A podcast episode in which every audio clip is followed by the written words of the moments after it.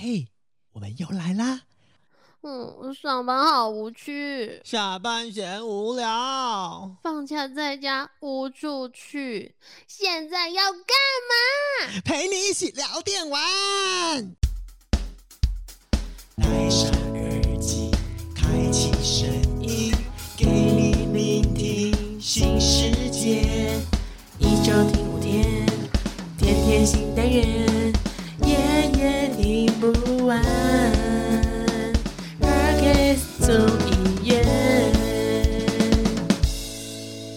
有关于上集呢，我们听到的施大哥分享非常非常多的内容。那我们下集呢，又要跟施大哥来分享什么呢？我我觉得电竞这件事情，我自己觉得很开心的点是，因为我本身爱玩电动，但是我就是一个很笨拙的人嘛。那我那时候还听到说，有些县市政府，像我自己知道是高雄那边，还在他的亚湾新湾区，就是盖了一一整大间的电竞馆。这件事情，我就觉得哇。我那时候看到的时候，我真的是有一点给他吓到。可是我很好奇一件事情，就是，哎，很多人知道电竞现在已经成为产业，那电竞是成为运动项目。可是，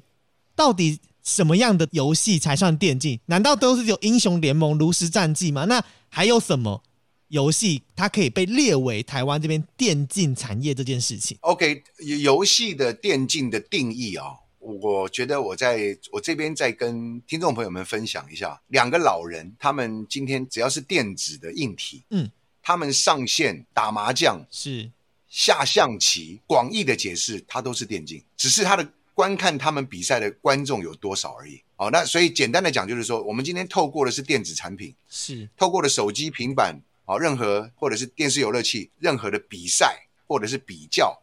严格的讲，它其实广义的解释都是电竞，只是观众多与少。那这个游戏里面各种琳琅满目，那但是呢，适合用来电竞的游戏呢，它不外乎有几个非常非常重要的这个项目，呃，重要的这个第一个原因就是它必须要是公平的，而且是平衡的，也就是说，你不需要靠你花钱，有有的游戏是你花钱就会很强，是你只要花钱，你就会有更好的装备，然后你就可以比人家更容易打败别人。真正电竞的游戏基本上来讲是公平的，也就是说，呃，玩家在这个里面呢，基本上来讲，你就算是花钱，也不会影响这个游戏里面的平衡性。嗯哦，这个是第一件事情。一个游戏公司要能研发出一个适合电竞的游戏，基本上来讲，光光这个平衡的部分就非常非常的困难。超难、啊、非常非常的困难。包括英雄联盟现在都还在瞧啊，每天都还在瞧。再来一个项目也非常重要的，就是一个能够成为电竞项目的游戏呢，除了游戏的平衡性之外，另外一个就是它本身在开发的时候发顺便开发出 OB 系统。所谓的 OB 系统就是导播系统，就如同电视台。哦。好，那玩家看到的画面跟观众看到的画面，比如说上帝视角啦，啊，某一个选手的特别画面啦，啊，那游戏里面的这个 O 机制，你同时要开发好。我在那边再举一个例子，举一个游戏的例子，我跟当时的 AHQ 谢老板，我们两个人一致认为，继英雄联盟之后，绝对的斗志、绝对的电竞就是 PUBG。嗯一百个人跳到一个荒岛上面，身上什么都没有，连平底锅都要自己 自己自己去捡捡，嗯，装备要自己捡，然后呢，你必须要生存到把所有的人干掉，然后最后你活下来，这个是绝对的斗志。但他们也在 Steam 创下了非常非常高的记录，但是呢，很可惜的是，他们的研发公司没有把 OB 系统开发好。我相信在听节目的朋友，如果你不认识 PUBG 的话，你可以去 Google 一下，去看一下 YouTube 上面有留下来的这些录影的这些这些档案，大家可以去看一下 PUBG 的比赛，你会发现不精彩。不精彩的原因不是因为主播赛评他们讲的不精彩，不是因为选手不精彩，而是 OB 系统的镜头不精彩。讲电竞可能不是每个人都知道游戏，我们就讲 NBA 好了。NBA 的一场比赛，大家可以思考一下，有多少镜头，多少摄影师，这么多的镜头，最后呢，所有的镜头汇聚到了导播那边，然后由导播结合主播赛评的语言，呈现在观众面前，观众可以看到一场非常精彩的比赛。所以呢，电竞也是一模一样，它的 OB 系统非常重要。那当然，除了这两项，再来一个就是你要持续的办比赛，持续的有舞台，然后呢，玩家才有机会可以去在这个舞台上面发光发热，然后最后变成明星选手。我回到就是电竞这个东西的最后一个小题项，就是说，因为很多人都知道，就是电竞协会其实快十年了，明年应该就是迈向第十年。那很多人就是也因此经历了，比如说打进世界大赛啊等等的。那嗯很多协会大家都知道，协会这种东西，毕竟它理事长这个职务，它有一些任期上的考量。那会不会就很担心说，哎，之后因为师大哥任期如果到了，那后续有没有人才可以补上？那你会很担心说，哎，未来如果真的要交接这件事情，会不会有可能出现人才的断层，然后又失去了一个就是可以跟政府单位去沟通或者是去争取的这个桥梁？OK，我我简单的讲，就是说这个协会的规定，就内政部的规定，就是人民团体它是有任期制。是，那这个任期制呢，不管你是两年到四年，最多四年一任，嗯，那是由是由协会的理监事一起来去来去决定投票决定。那成立协会到现在，其实我现在是卸任的身份，我现在是秘书长的身份。哦但是呢，我今年呢，秘书长的身份今年会结束，我已经任了两任下来休息了两年，所以呢，今年我会再接回来。哦，那这样大家就对对对放心了今年会再接回 啦。对对对，没有问题的。对，因为很多人其实对于协会的一些机制不了解，就会很担心说，哎，师大哥会不会要卸任了？没有人要帮台湾争取这个电竞这件事情。其实大家都不知道，就是其实很多的情况就是，呃，因为还是有有任期，他强制有任期制度，但是你任期到了，你可能得卸任。但你卸任，你可能还是在这个电竞协会里面的其他位置，继续为台湾电竞这件事情继续奋斗，是没有改变的啦。没错。对对对对对，所以我我我在那边要跟大家说明一下，我们协会呢，基本上理事长啊、什么秘书长啊、理事啊，我们都是无给职哦，都是没有薪水，没错没错没错要，自己掏钱的。呀呀，就是要有钱，你知道吗？才能去支持这样的东西。所以我当初成立协会的时候，我太太说我疯了，这样。我真的哎真的是疯了，真的是疯了才会做这件事。哦，我刚刚整个很很专注的吸收很多精华到我的脑袋里面，因为其实嗯。这是很多、应该说，像我自己也在玩英雄联盟，然后 c o f i 自己也在开始参与英雄联盟，对等等的一些相关游戏，都会觉得我们永远都在游玩，可是其实很多东西我们都不知道。那我在听完师大跟你讲这些的时候，我就想说，过去我真的都是认识师大哥的音乐，对于整个电竞的理事长的东西，我完全不了解。在刚刚这个分享对 分享下来以后，我发现我不能用一生来形容教父你，哎，你的一生不单单只有音乐，还有游戏的魂在你的体内。所以，我其实我自己也觉得，玩游戏之所以迷人，真的像是我们是心中都有另外一个小朋友，不管到嗯几岁，可能也跟嗯。师大哥你一样，呃，到了任何年纪或任何阶段性，都会有一个心中的小天使，会有一个心中的想要游玩游戏的这个梦，真的，在真的，不同的时刻，对不同的时刻会出来，而且像刚刚就是师大哥你在讲的时候，觉得说你的眼睛还有你的大脑都是闪闪发光，这个闪闪发光是每一个人散发出来不一样的，尤其是当我们都有游戏魂的时候，我们在讲这件事情，完全就是那是我一个童年。跟我一个梦想，所以我自己也相当好奇，师大哥你自己玩游戏的这么入迷之外，你自嗯。己也是音乐相关人，是。但是在你跨足领域的这个阶段，因为不管是我们老一辈的人，还是说很多现在的新手爸妈们，我觉得都会遇到一样的问题，就是关于游戏跟你的现实生活的一些逻辑。那不知道你在了解这个电竞产业的一个 mega 过程？因为经历很长，明年就要第十年的一个电竞协会，但是一定会有过去自己的一些可能对于游戏的一些负面思想，或者是有一些认知不同，有没有在你了解的这个过程大幅转变？是大哥你的观点？OK，讲到这个部分，我觉得就是说，虽然我是一个歌手，但是离开了舞台呢，私底下的我呢，还是在非常非常喜欢玩游戏。只是呢，在早年，我记得曾经周星驰好像讲过一句话：“电玩玩得好啊，要饭要到老啊。”哦，那在在那个年代，基本上来讲是是成立的。啊、那我相信有很多很多这个孩子们的家长呢，也很认同这句话啊。但是呢，现在不一样了啊。但是，呃，游戏玩得好的啊，那这个这个薪水已经两年拿到一亿多了啊。那当然嗯，这个这个也是少数啦，毕竟是少数。我觉得打电动是一种消遣，一种娱乐。那我自己是一个音乐人，那本身我又是学美术出身的，所以呢，我在玩游戏的过程当中，我看到了美术里面的动画，然后美术里面的绘画，然后呢，我我甚至听到了里面的这个音音乐音乐跟音效。那这些东西呢，只要是好的游戏，然后好的音乐，然后好的故事，好的画面，其实呢，对我来讲，你说它会没有收获吗？不会没有收获。也就是说，同样的这个游戏，如果你只是玩它，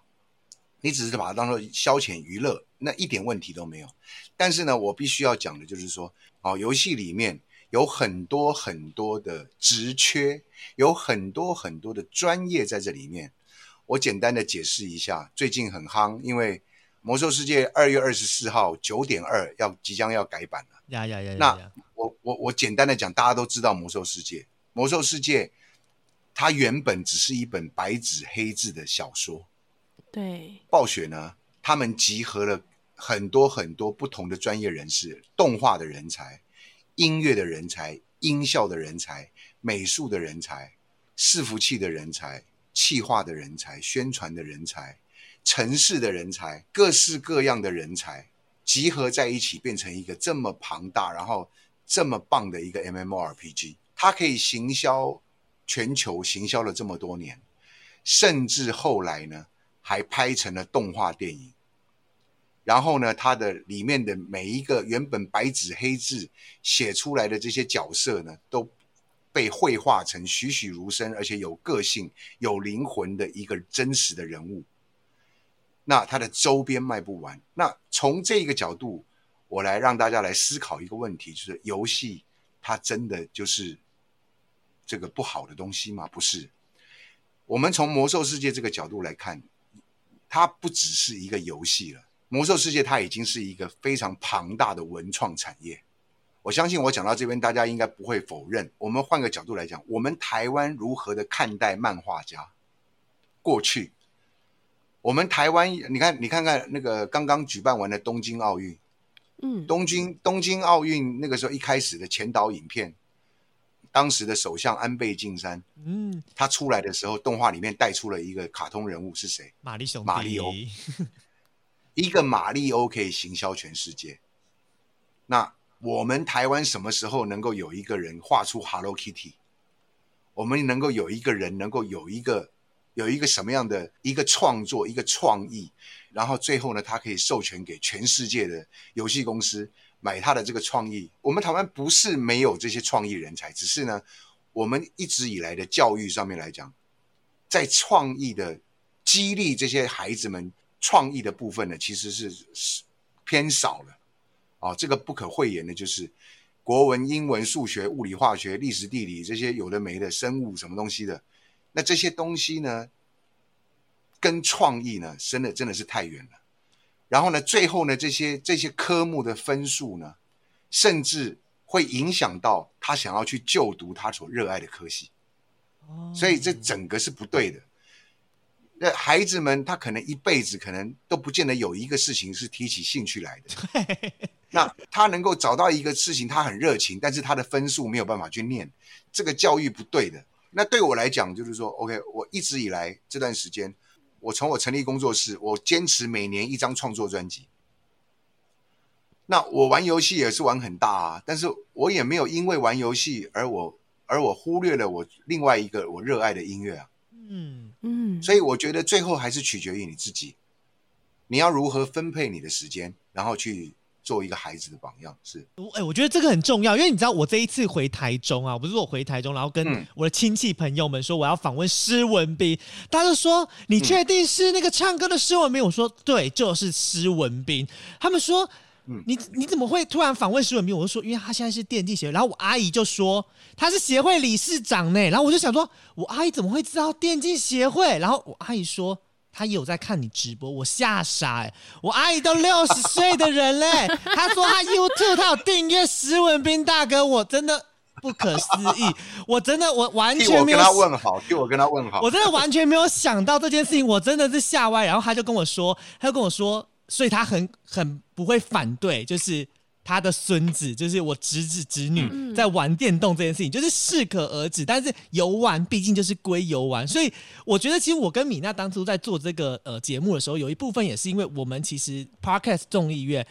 本身是家长，就是呃大概是呃年轻妈妈的比例其实不少。所以，我们其实也一直想说，我们透过电玩这件事情，其实可以让一些年轻妈妈知道说，电动这件事情并不是不能玩或者是不要玩，而是其实这是适可而止的玩，他可以开发很多你可能会开发不到。就像刚刚施大哥讲的，音乐上面，他可能因为玩游戏，他发现他对于音乐的敏锐度超强，他可能开始热爱音乐这件事，或是他可能爱上了画动画，然后想要未来走向电竞这个产业。其实这都是一个可能未来开发的一个。呃，嗯项目之一，所以其实我觉得改变算是呃这些爸爸妈妈的一个旧思维，这件事情其实确实是推动电竞这一块很重要的一个不可或缺的环节。真的。OK，我在那边，我在那边再补充一个小故事。是，然后呢，就是我有一次去录影，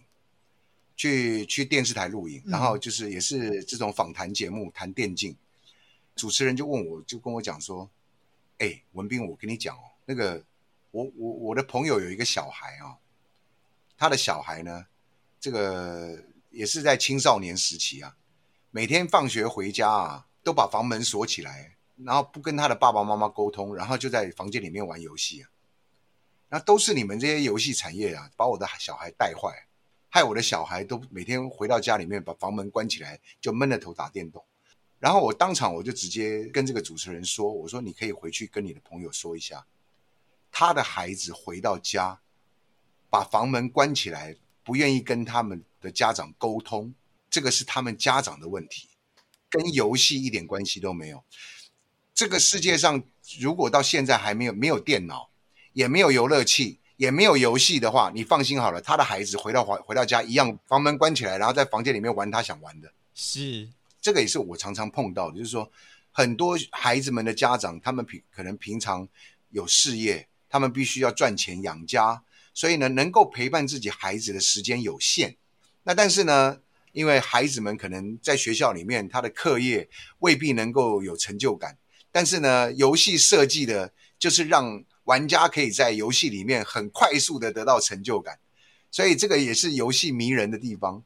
当一个可能现实生活中的 loser，我们先不管说他 loser 到什么程度，可能学校功课不好啦，被同学排挤啦，嗯，啊，或者是他失业啦，然后但是呢，他一头钻进游戏里面，然后他发现游戏里面可以得到很很多很多的成就，那他就觉得就是说啊，他他不想要离开，他就一头钻进去了，甚至现实生活都不顾了，有这样子的人，我？但是我还是必须讲，就是说，对于学生孩子们的家长而言，我觉得孩子需要的是陪伴。嗯嗯，孩子需要的是陪伴。那我觉得爸爸妈妈有机会听一下我们的中医院，然后了解一下电竞项目，了解一下游戏产业。那孩子们玩什么游戏，试着试着去陪伴一下。先不要讲说能不能够陪孩子玩，但是试着陪伴他，然后从看孩子玩的过程当中，来去看看能不能够引导孩子在这个不管是手机或者是这个所谓的电脑，还是这个游戏里面，找到属于自己一辈子的兴趣。我觉得这个这个是最重要的一件事情。我觉得孩子是需要陪伴，而不是手机丢给他你就不管了，然后最后你在你在怪孩子一直在看手机。所以我觉得我觉得问问题是在这个地方。那我们在陪伴的过程当中，我的孩子也是这样子。那我觉得重点还是在于陪伴。如果说你父母你不陪伴你的孩子，你的孩子他手机看多久，或者是他电脑打多久，你你根本看不到嘛。没错那。你看不到的话，你等你看到的时候已经来不及了，回头再来怪，再再来怪游戏，再来怪电脑，再来怪手机，这这是不对的。对，像我爸妈，他现在他们就是，然后，就是也半退休状态，所以他们其实自己也有玩一些，就是你知道手机游戏。然后比如说像我妈，她就玩 Candy Crush，虽然那种比较单机化，但她就会打电话说：“哎、c o f i 你赶快送我一张票券，没了没了。”我想说我在上班呢，然后说去厕所啦，去厕所。叫他厨子，对，他说去厕所，然后我爸也是我，因为我爸本身爱玩象棋，然后后来他就发现说啊，哇，原来手机可以跟其他人玩象棋，就不需要儿子，就是一定要陪他一起玩或是干嘛，他就突然人生找开了他自己的出路，然后我就发现说，哦，我爸妈对。原来就是我们会那么爱玩电动，其实跟爸爸妈妈的心中的那个电动魂，其实是一个。也有一点小小的关联性，所以他们现在也渐渐的懂说，哎呀，小孩为什么会沉迷？哎，我妈妈有时候就是坐在那个电动，就是手机前面，哎，一玩玩两三个小时，他们都忘记自我的存在，很可怕。对啊，对，所以前前一阵子我们看到新闻，就是有办那个就是呃，不老骑士，不老骑士打电动嘛，对对对他们玩对对对对对英雄联盟。呃 对于对于这个这些对对于这些长者而言，英雄联盟还是算门槛高一点啊是那我觉得，我觉得讲讲更简单一点，就像刚刚 CoFi 讲的，就是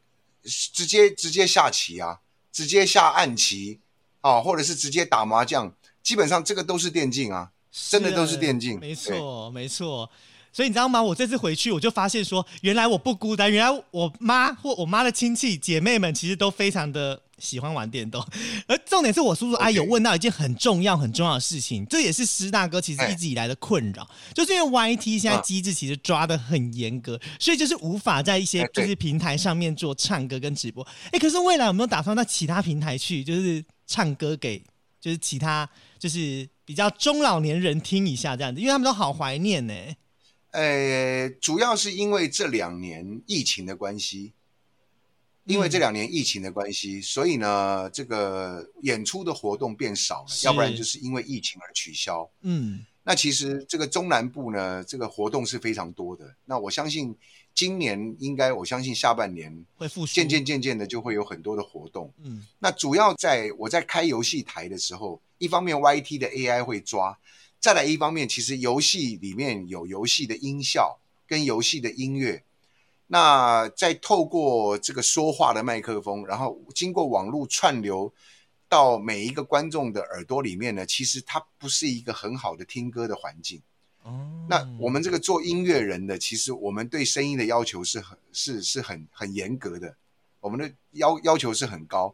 虽然我相信观众朋友们一看到我在唱歌，他们就很开心，但对，是真的 对于我自己来讲，对于我自己来讲，我总觉得这个这个声音不够好。哦，对那但是我觉得就是说，还是现场演唱啊，那种机会还是有的。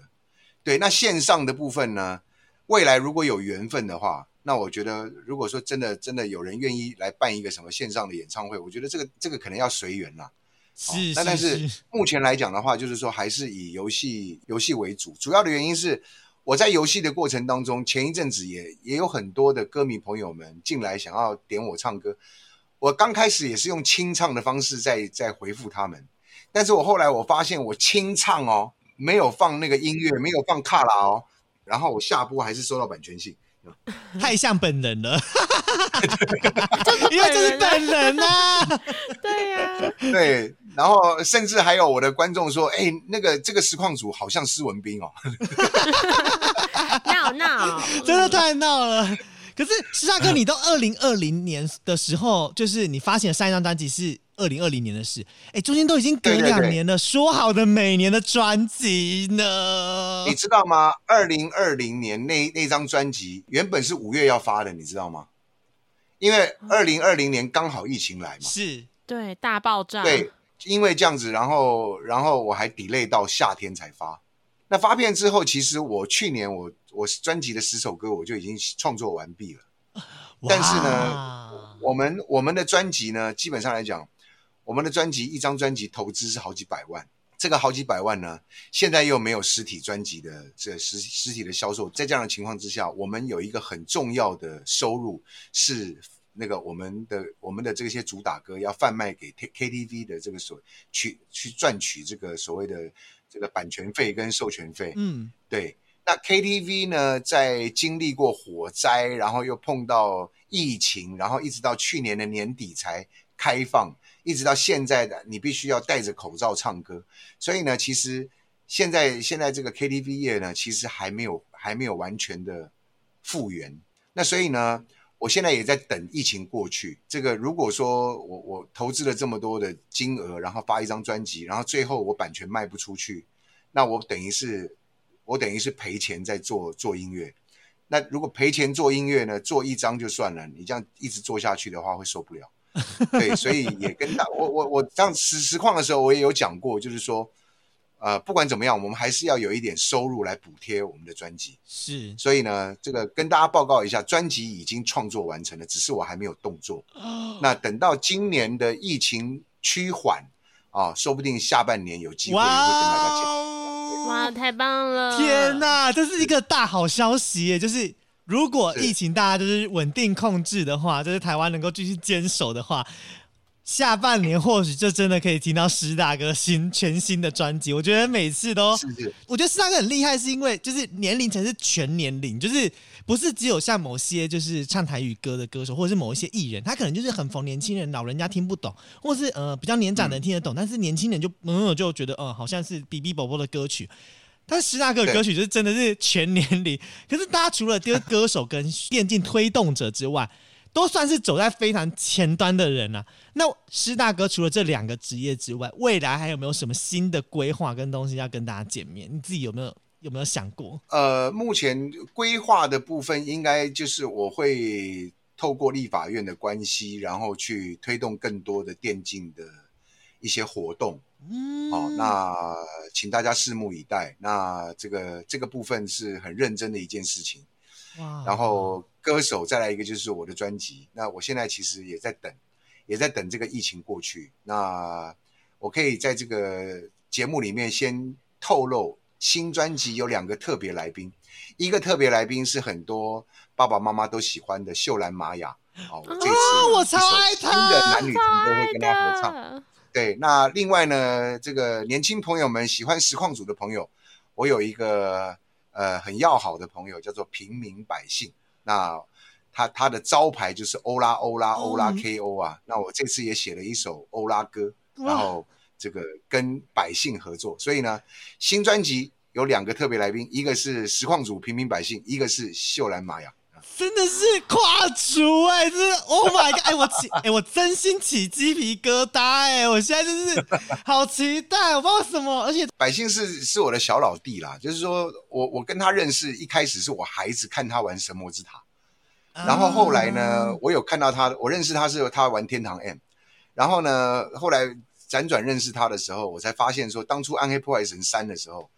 百姓有偷偷加入我的工会，可是我不不认识他。然后呢，这个那后来呢，在实况上面有很多设定的问题啦，那一些一些问题啦，我都我都会请教百姓。那百姓在在实况组这个这个、嗯这个工作上面呢，也给我很多很多的，应该呃应该算是指导对，所以呢，我也非常我也非常谢谢他，这样，所以这算独家吗？个之前呢，就是跟应该应该没有没有没有，我我在实况有讲过了，跟百姓一起直播，然后当时就跟他的观众有一个约定，大家都喜欢听他欧拉欧拉，我就帮百姓写一首欧拉歌，哇好不好？哦，所以这个是对他的承诺，对他的粉丝承对一个承诺，对。哇哦，真的是太期待，真的。哎、可是说实话，就是当然碍于有点时间的关系哦，其实我们真的还想听很多的一个分享。可是我嗯。自己就是听完下来，觉得不管是从音乐到游戏的一个游玩，再到自己的就是身体力行的一个行动付出，我都觉得这是一个活到老学到老现象。因为其实就是如果就是以施文斌的一个施文斌大哥的一个年纪来说，我都可以称为他是我爸的一个年纪，就觉得说天哪，一个像是我爸爸的人在跟我谈游戏，然后再跟我说，哎、这个游戏怎么玩会更好，然后怎么样去做会更棒的时候，我就觉得说，Oh my god！因为我自己很标准的遇到问题，我会想的是我应该找谁解决。可是师大哥不一样，他是遇到问题会到论坛，会到聊天室问说，哎、怎么玩比较强，怎么组比较好，或者是遇到 OBS 设定问题的时候，就是师大哥会去会去请教，然后会去稍微的了解说，哎、怎样做会更好，完全就是一个。真的可以把活到老学到这个东西用在师大哥身上，真的是很完全有点用敬佩两个字，可能都不足够让我现在的一个心情了啦。可是谢谢啦，不我觉得今对，不敢当，哦，敢真的真的，我自己会有一种希望，未来的我在教小孩的时候，也会希望说，我真的可以身体力行，然后用这样的观念以及陪伴，我觉得这是今天我们这一集有个很大的重点。是因为我我想从我身上的故事，然后我相信这个在听节目的朋友们，那我觉得要多多少少应该是这这么说。我这一辈子只有两个兴趣，我最热爱的一个是音乐，一个就是游戏。那我很幸运的，我非常非常的幸运，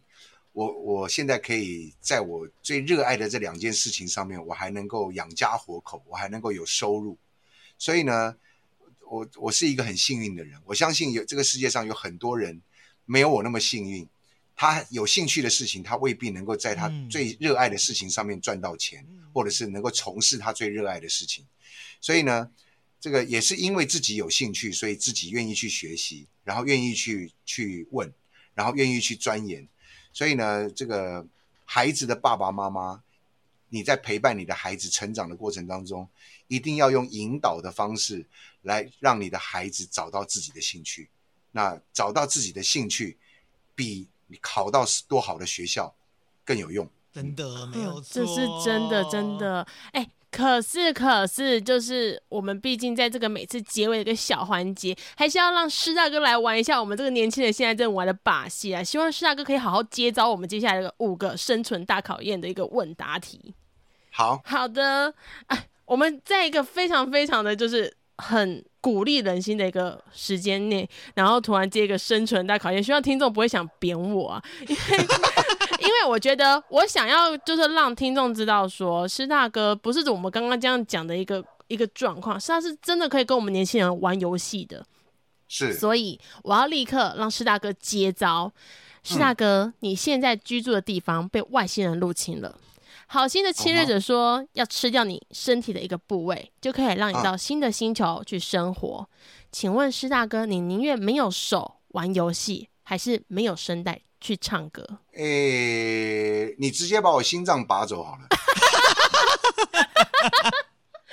这个外星人很坚决，一定就是要让你活活这个活下来啊！就一定要选一个的话，这两个不可能，